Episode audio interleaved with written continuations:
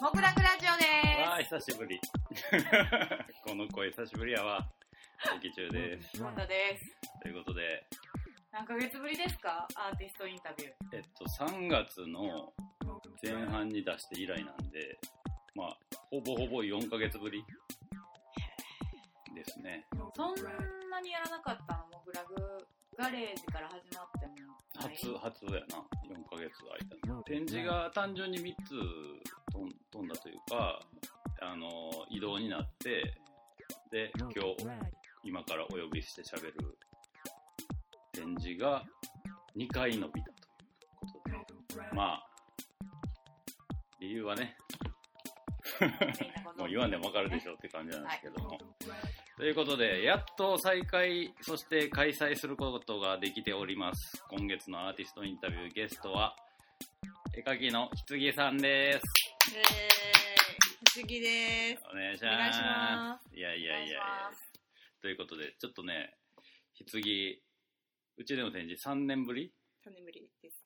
前の時も、モグラグラジオでインタビューしてるんですけど、うんあれからちょっと一個だけ工程が変わってるんで、僕の方でインあのプロフィールを読むっていうのがまずは読みます。世界一可愛い女の子を描き続ける絵描き。国内はもちろんのこと、海外でも人気が上昇している。特に毎日更新イラスト、ん？特に毎日更新イラストが投稿される なんか私の文章がおかしい。イラストが更新ですね。なんか逆ですね、それ。そうね、これ、毎日イラストが更新、ん？毎日イラストが更新、投稿されるみたいな感じかな。うんはい。な直そうか。なじゃあ、修正版で。特に毎日、投稿される。毎日新作イラストが更新される？うん、そうですね。うん。インスタグラムには、世界中の根強いファンが多く、海外からの評価も高いということでございまして。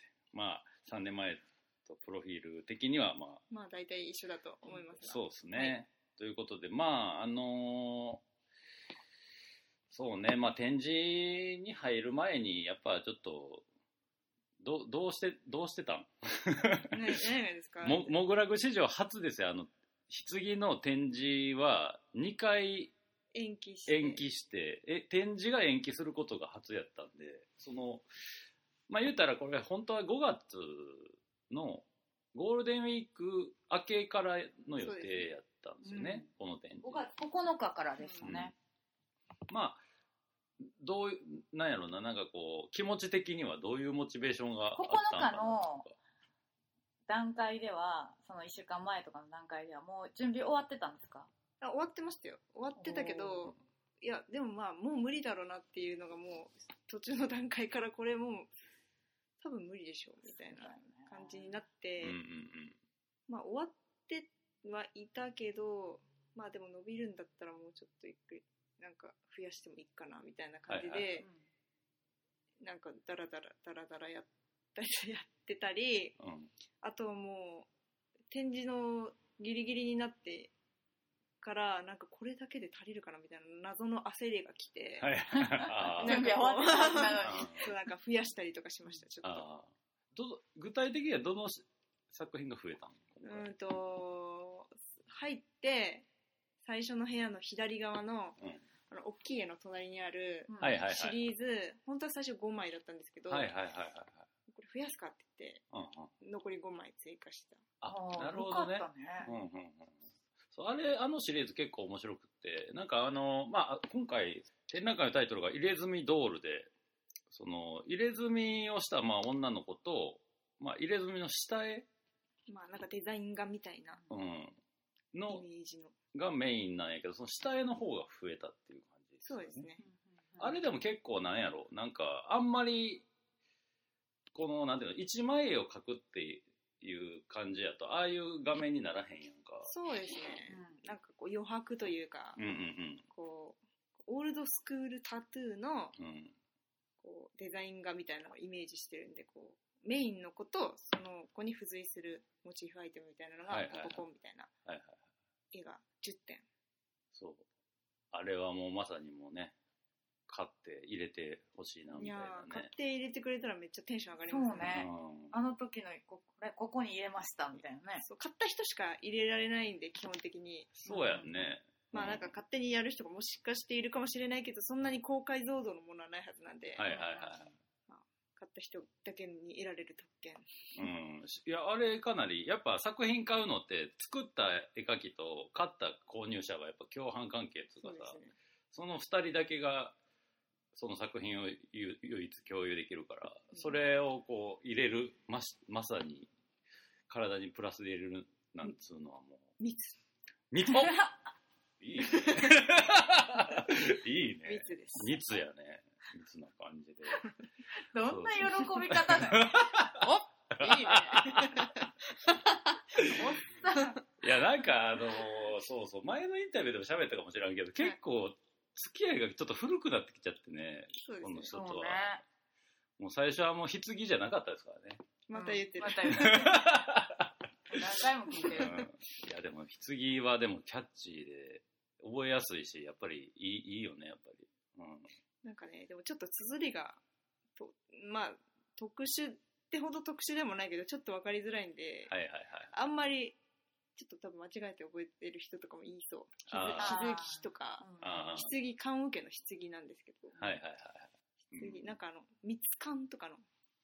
あ、蜜缶の蜜通缶のな。「つ」が Z なの。参考にしました、そこやったんや。なんかこうあのそうするとこうぴったり Z が真ん中になってあの気持ちいいじゃないですか。あはいはいはい。なんかそうね。ローマ字で書ける。ローマ字 TSU ってめっちゃダサいもんな。TSA ダッセーと思って。ああ、そうそうそう、わかるまあ、でもわかる。自分の本名の名字に「つ」入ってるんでその「脱セー2」が入ってるんで。嫌だなって感じ。うん。なんか TSU すごい嫌だ T なんか、うん、なんかこう読めないし。そうね。ちなみにめっちゃどうでもいい話やけど、俺出の出身の三重県の県庁所在地って通やねんけど、昔 TSU や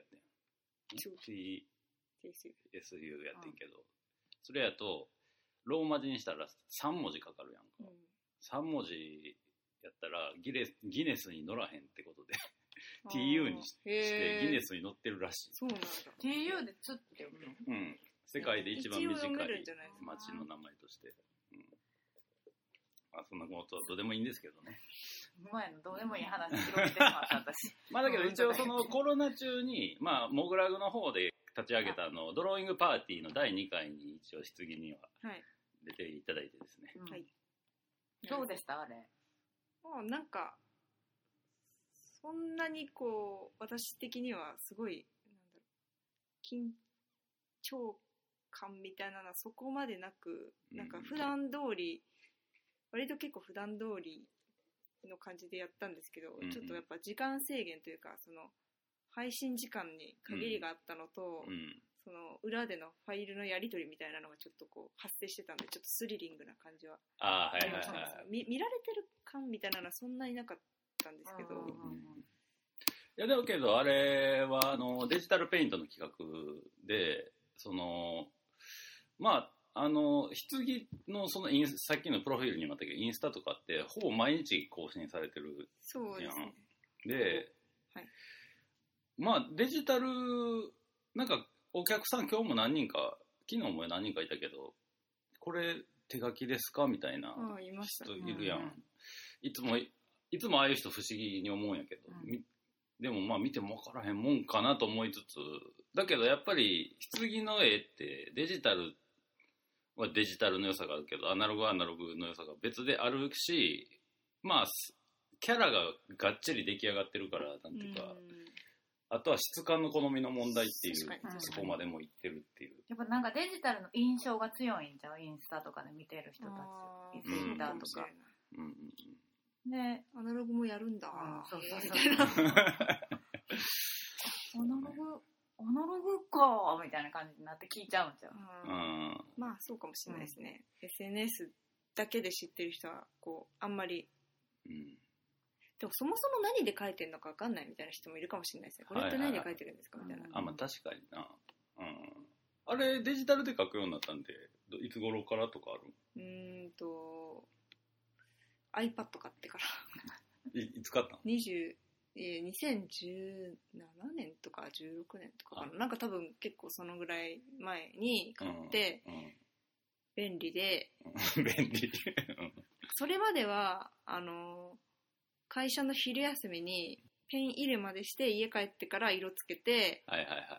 あのボールペンとかで仕上げしてみたいな感じで書いてたんですけど、はいはいはいそれがもう昼休みだけで終わるし、うんうんうん。便利と思ってうんうんうん。そうか。じゃあちょうど前の、だからうちで個展やった時ぐらいに導入しだしたぐらいそうかもしれれないもうちょっと後かなじゃああの時はまだ iPad 持ってなかった気がするんで、うんうんうん。もうちょっと後かもしれうんうんない2018年ぐらいかもしだけどあれやんな、なんかあのそんなデジタルを導入したにもかかわらず、あのなんやろ、あの、画材なんかな、なんかさ、書き方増えてるよれな。いそうですか。な。うん。うん。あでもそうその前の工展の時は多分コピックだったんですよね全部着彩あがほあ、そっか。でコピックも、まあ別にいいんですけど、うん。コピックより色が鮮やかに出るから、うん今回の個展では主にアクリルガッシュを使ってはいはいはい。描いてる。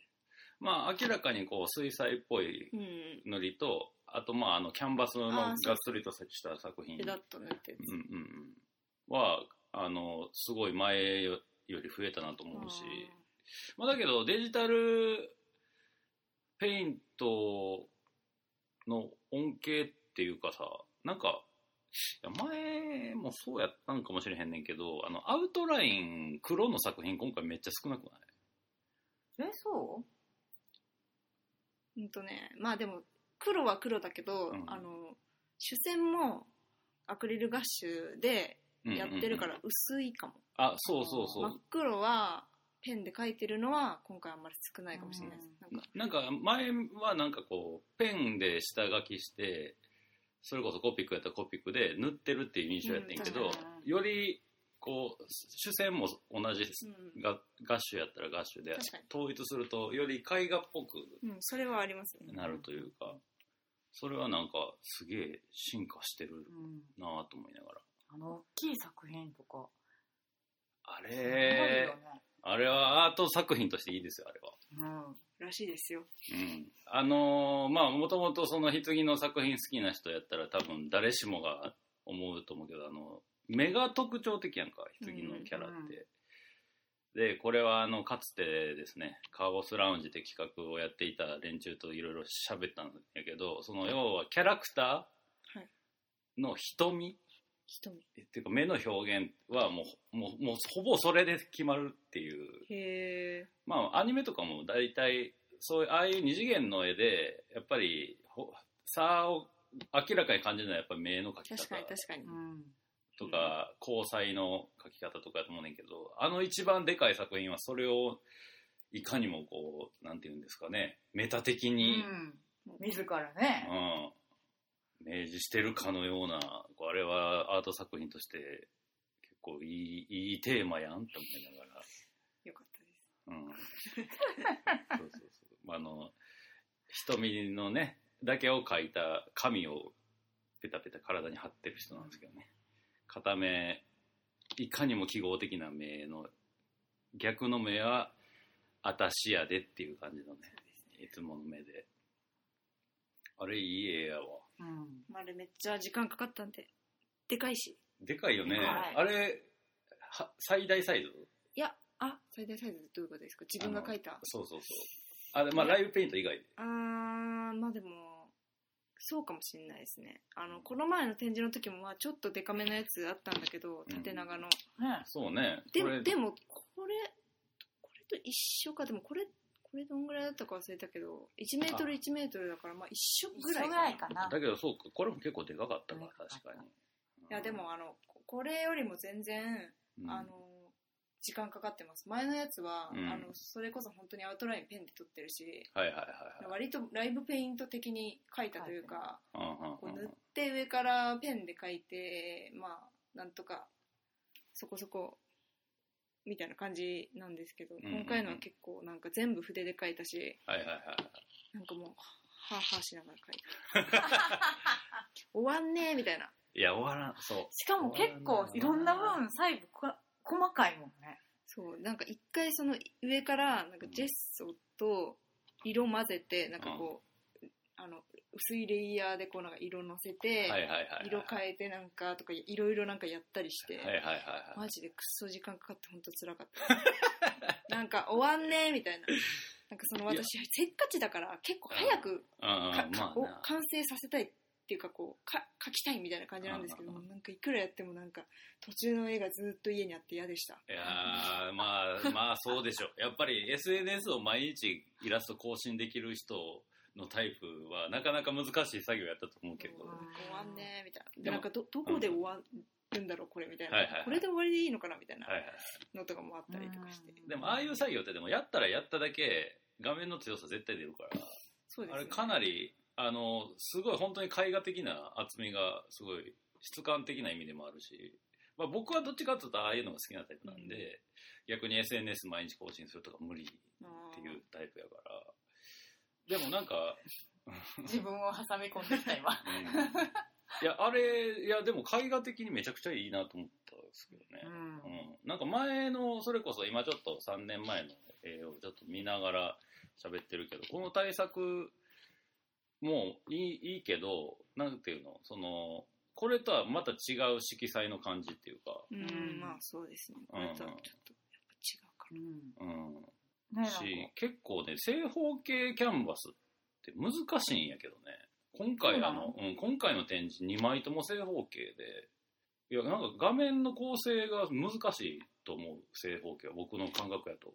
いやそれがですねインスタグラムってあ正方形なんですよインスタの申し子やん。いやでもそういうわけでもないんですけどあなんかまあすごい納得した今。でも私インスタに収めるときは割とこう四角の中に収めるように、はいはいはいこう切れないようにはみ出ないようにはいはいはい。収めがちでがちだし、うん普段の絵も結構こう全部をきれいに画面の中に入れようとしたいんですけど、うん。今回の四角のキャンパスはちょっとき見切れさせる感じでやったりして、お、大きいやつはね。大きいやつだけど、あれうまいと思う。あれはかなり。めっちゃオーソドックスな話すると、縦長は人物、横長風景っていうのに、へいや、描きやすさで言うと、絵で言うと。ーだから正方形ってそのどっちでもないから、しかも、まあ、棺の場合、まあ、女の子を描くのが決まってるってなって、手前の大きいのはすごい、もう顔メインで、肩口だけ入ってる、振り返ってる構図やからあれはまるし、奥の方は全身やけど、て丸寝まっててるもんね。て、うん、足曲がってるから綺麗に入ってて、しかもなんかリボンの感じで、まあとか、こう空間作ってて、うんまーと思いながら見てましたけど。嬉しいですね。うん。でも前回はね、あの、えっと、陸道、はい。えっと、仏教やったっけ？そうです。のろ6つの道、うん。修羅道とか畜生道とかの6枚のシリーズに対して今回は7つの大罪。選びがちなテーマそういうの。結構なんか古典とかの場合、こうシリーズ結構やってみたいなとかあるんですか？いやなんかでもなんでなんでだろう。なんかやっぱそういうなんか中二病っぽいモチーフが好きなんですよ、あなるほどね。はい、あとなんかやっぱこう,、うん、こうキャラっぽい吸血鬼とか人形とかのこうキャラっぽいものが好き。はいはいはいはい。まあ、バリエーションの、なんていうか、アイデアの元みたいなのがあるもんね。そそうですねのまあなんかシリーズは。そうそうそういうテーマがあった方がうんうんうん。描きやすいしそこから自分のキャラクターに落とし込みやすいから、はいはいはいはい。そうやんな。結構なんか、割と、これ、だから、棺の古典のちょっとした名物っていうか、こういうシリーズが見れるっていうだけでも定期的にやると楽しそうではあるよな、かなり。題材だいぶ気に入ってるもん。私うん。なんか、七つのなんたらっていう漫画なかったっけ？7つの滞在題材あったよね。まさにそれ。私でも7つの滞在のあの罪をちゃんと確認したくて7つの滞在って入れると7つの滞在の漫画しか出てこなくて。本当の7つの滞在になかなかたどり着けません。でしたああ。まあ、俺らの世代だとセブン、レあビット・セブン。フィンチャーのセブンがああはいはいはいはいあれやったけどね。この前見ました私セブン。セブンあ初？初見？なんかそう後味の悪い映画が好きですって言ったら、あの会社の人がじゃあセブンいいんじゃないって言って、みはいはい。なんかおすすめしてくれたから、うん。見てなんかブラピが悲惨でよかったです、もうどこまでも救われへん。悲惨なブラヒブラピがよかったですあれしかもあれやねんな。ちょっと俺昔の話だからすげえ詳しく覚えてないけど、あれ6つしか出てきてないんだよね。罪が確か。え事件としてはあでなんか最後自分たちの。なんかでこう7つになるみたいあのトランクが開けた瞬間が7つ目っていう話やった気がするけど。うん。あ、じゃあちゃんとなんかテーマの準備が偶然にもできてたっていう。ないやなんか普通にそれもう全部書き終わってた後で 後で見たらなんかあえこれがなんかぴったりぴったりっていうか、うんこれも7つの滞在なんだ。だからセブンなんだって思って。そうそうそうそうそう。そうなんだ。よ。無知。無知。無知。うん。面白いまあでもなんか棺の場合はでもあの海外のファンが結構多いやん。そうですね、うん。SNS のフォロワーは多分海外の方が多いはいはず、ひ比率とか大体把握してんの？あなんかそうえーっとインスタグラムのアカウントとかってなんかビジネスモードにすると自分がどういうインサイトっていうのがあって、はいはいはいオーディエンスっていうところから見れるんですけど、はい、うん、トップの場所はサンディアゴ。へえニューヨークロサンゼルスメキシコシティブエノスアイレス。おおなんか情熱的なとこ多いな。えー、と米でも、えー、と国でいうと米国が39%米国、米国。アメリカが39%日本戦時中みたいな9%メキシコ4%チリ3%イギリス3%まあなんかアメリカが多いですね、うん、やっぱあれやな。やっぱりローブローアート的なところが盛んな国に受け入れられてる感じやな。うんなんかやっぱ棺の今回まさにそれがテーマやけど棺の絵をタトゥーに入れるっていうのは多分そのローブローアート的な流れで言うとめちゃくちゃハマりがいいと思うのよね。なんか前のインタビューでも俺言ったかもしれんけど棺の絵は21世紀のベティちゃんって感じなんで。ベティちゃんになりてベティちゃんは そうもうもう超アメリカのタトゥーの柄のクラシックで、うん。やっぱりその戦闘機にも描かれるぐらい。うんうん。当時のあの米軍の軍軍人が腕とかに入れる柄としての代表例やからやっぱあれの今版もう超ブラッシュアップ版っていう意味でも伝統的ではある。私ベティちゃんってそういえばもう気づいた時にはあったから、うん。全然詳しく知らんねんけどあれは漫画なの？漫画っていうかコミッ最初どうなる？アニメはあるけどね。犬みたいなのありませんなんかベティちゃんで飼い犬みたいな。一緒に白い犬みたいななんかいいなかったっけ？なんかあベティちゃんってもう本当 3X みたいな感じでこうキャラグッズとしてありましたよね。うん、ん。なんかアニメのイメージだけどな俺は。割と空のキャラ。あパラマウント映画から配給された一軍のアニメーション映画にあ。登場する映画のキャラクターらしいですね。モノクロでしょ多分一番最へ初うん。その豊富な性的魅力で人気 うん、えもうね棺の絵も性的魅力うん。全開ですからー、はね、い。うん、肉感のとかあんまでもかもう結構安定してきた感じね。シルシルエットとか。確かにそうなんですかね、まあ、なんかやっぱ言ってくれる人も多いですねその。うん肉肉感というかこうにライン体のラインが好きですみたいうんううん。ん。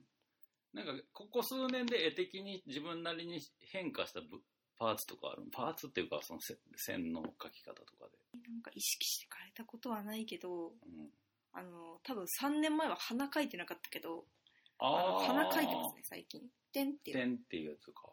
ああー3年前確か鼻なかったのか。最近。結構地味に大きい変化やと最近さなんか両面の下にほくろみたいなの描くあてかな。んかほくろが好きなんですよね普通に。ああのだから結構あの目以外のところにもほくろあるんで探してください。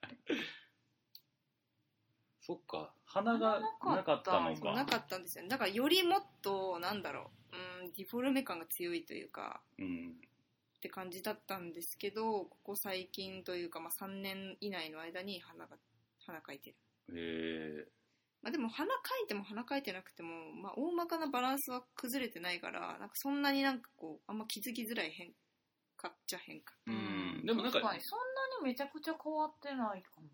花なかった時とあった時、まあだけどやや表現の自由度は増す気がするけどなそうですね。なんかちょっとこうやりやすいくなったりとか、まあ、あと横顔とかなんかねそういうことを加味してはいはいはいはい。花があった方が。確かにね、うんなんか人間らしさが増すから、うん。なんかこう感情移入がより前の方がドール感が強いというか。確かに。うん、どうですか太田さん。かわい。い たまにちょっと。さすがうちのギャラリーオーナー。一刀両断やな。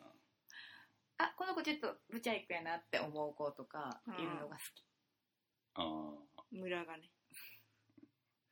結構キャラ性格結構いろいろいそうな感じやもんね今回は、うん。でもなんかそうですね見た人が勝手に想像してくれる感じが強いかもしれない。うんうんうんうん、うん。うんいやだから結構そのこれはもう最初すげえ初期から思ってたけどこの目のデザインっていうか描き方がそもそもなんていうかすごいこういろんな感情を読み取れる形になってるから、これはかなり発明やなと思った今見たらなんか今回の方がちょっと悪女っぽい子が多いよ表情がちょっとついたかも、な、うん、なんか前はもうちょっと無表情のみみたいな、確かに。あの表情。まあ、な泣いてたりとかそのぐらいの表情変化ぐらいだったんですけど、うん。結構こうもうちょっと表情の幅が増えたうん気がする、うんなんかちょくちょく漫画とかも描いてるやんか、漫画描いてますね。あのああいうツイッターに上げてるあの少女漫画。少女漫画ね。どういう気持ちで描いてるんですか？いや私ももともと漫画家になりたかったし、うんなんかもう結構ポエティックポエティックなんで。自分が、うんうん。うん、いやなんかロマンチストなんですよきっはいはいはい。とずっとポエム書いてるもん。へえもうなんか定期的にああいうの書きたくなるんですよねはいはいはい。いやでもなんかああいう物語っていうか、ショートショートでもワンシーンみたいのを書くってなったら、キャラクターの性格とかさ、そこに込める感情とかが絶対入ってくるからさ、あ多分なんかああいうのが表情を豊かにしてる要因になってる可能性もあるよね。ーなんか私 4, 4枚で収めたいんで4枚で収まるようにめっちゃ凝縮して、うんいらないとこ省きまくってこ書いてます。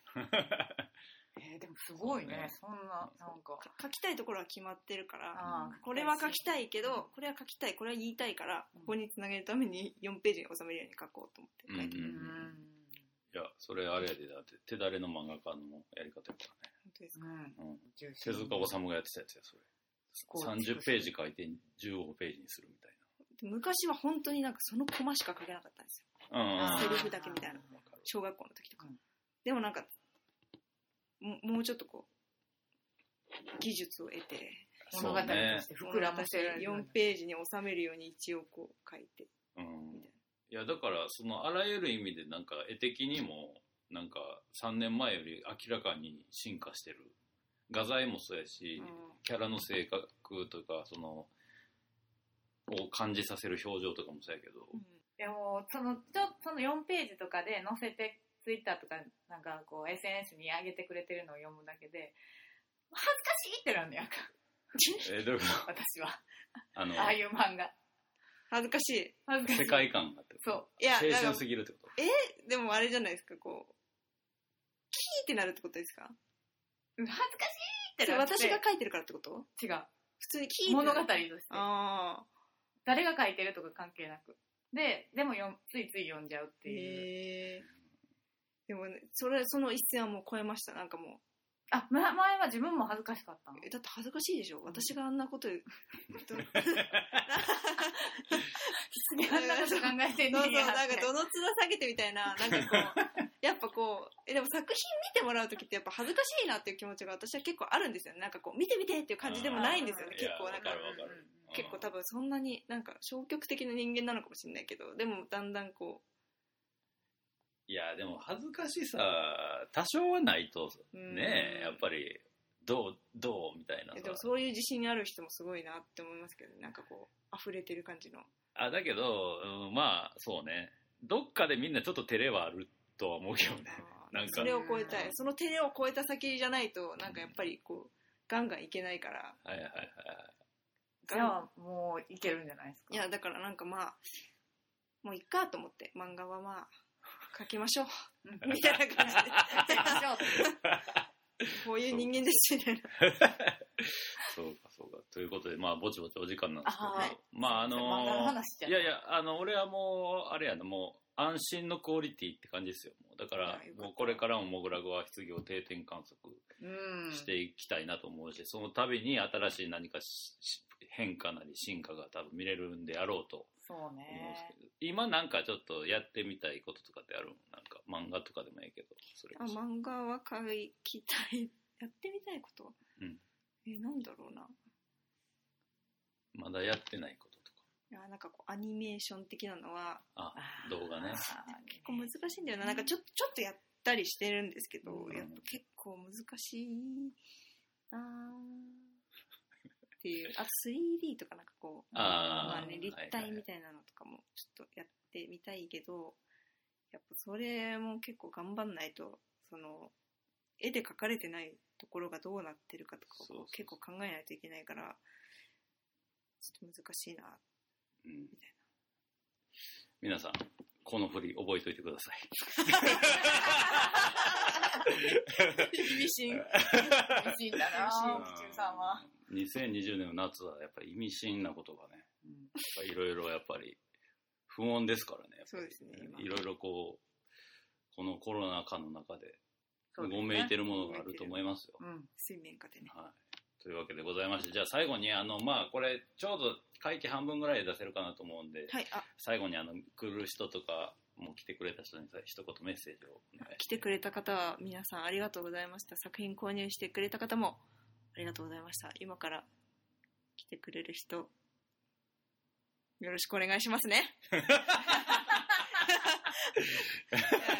どっちが思ってるわ。よろしくお願いしますね。うん っていうのとまああんそんなに私すごいいっぱい展示をやりまくるタイプではないからちょっとこうそうねやっぱ機会がある時にまあちょっとねあの爆増してるんであのコロナ患者というかあのはいはい。感染者感染者の方がうん。がちょっと外に出づらいとは思うんですけどもし行きたいなっていう人は来てほしいな思ってますそうね。気持ちなかなか難しいとこがあるよな。ねでもやっぱり生で見た、見ないとわからん良さそうそうそうやから展示してるってとこがあるから、んやっぱり僕らとしても開けてる以上はぜひ来てくださいと言いたい。買えないからねあと来ないとそうね。そうそうそう。それは。もうもうもうもうないんであの解体は1枚しかないんでねそうそうそう。世界に一枚。ぜひまあ、こういうちゃなんですけどね、もう、あの、作品半分以上出てきてますからね。あそんな3分以上？半分以上はもう売れてますよ。えだからもう、早めに、早めに来ないとなくなっちゃうよということで、ははい、今月のアーティストインタビューゲストは絵描きのひつぎさんでした。ありがとうございました。エンディングではいーす、というわけで、いやー、ひつぎ大人気。大人気。うん、結構あの、状況的にはね、厳しいんですけど、まあ、ね、多くの人に見ていただいて嬉しい限りなんですけど、せっかくの3年ぶりの個展だからもっとたくさんの人に見ていただきたい。ですね。まあ、ということで、ちょっと、まずはインフォメーションの方、太田さんからお願いします。はい。棺個展入れ墨ドール目下開催中です。7月19日日曜日まで営業時間は13時から20時月曜日は定休日です。はい、ということで、あと、まあ、1週間という感じで、まあちょっと今ね、東京の状況がちょっとあんまりよろしくない感じになってきてはいるんですけどね。うん。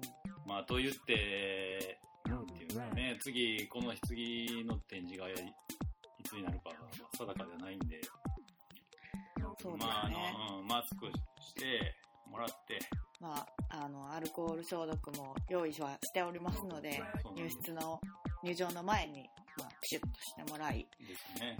まああのギャラリーなんで、そんなにあの、人口が密になることは、まああんまりないと思うので、まあその辺はいいんですけど、よ要はこう、モグラグまで来てもらう道のりですそう。そこ。だからできるだけあんまりこう電車で来られる方はね、ラッシュの時間とか、可能なら避けていただければと思うんですけどね。まあだから週末とかは特に、まあまだマシかなと思うんで、うん。まあうちらとしては、まあ心苦しいんですけど、ギャラリーオープンしてる以上はもうガンガン来てくださいと、やっぱり言う言ってやりたいんでね。そうね。うん、まあぜひあの、内容とてもいいんでね、展示の。そうですね。うんまあ、あの、本編でも言いましたけど、まあ、こんなに結構、もうキャリアも、キャリアというか今の絵柄になってから、もう僕知り合った時からもう、基本的には今の絵、うん。女の子の絵なんで、やっぱりこう、積み重ねてきた年月が作品に表現として、こういろいろ現れてるなと、そうですね。うん、洗練されてるんで、ぜひこの機会をお見逃しなくよろしくお願いします。ぜひ、お願いします。はい、ということで、モグラグラジオボリューム397でした。ありがとうございました。ありがとうございました。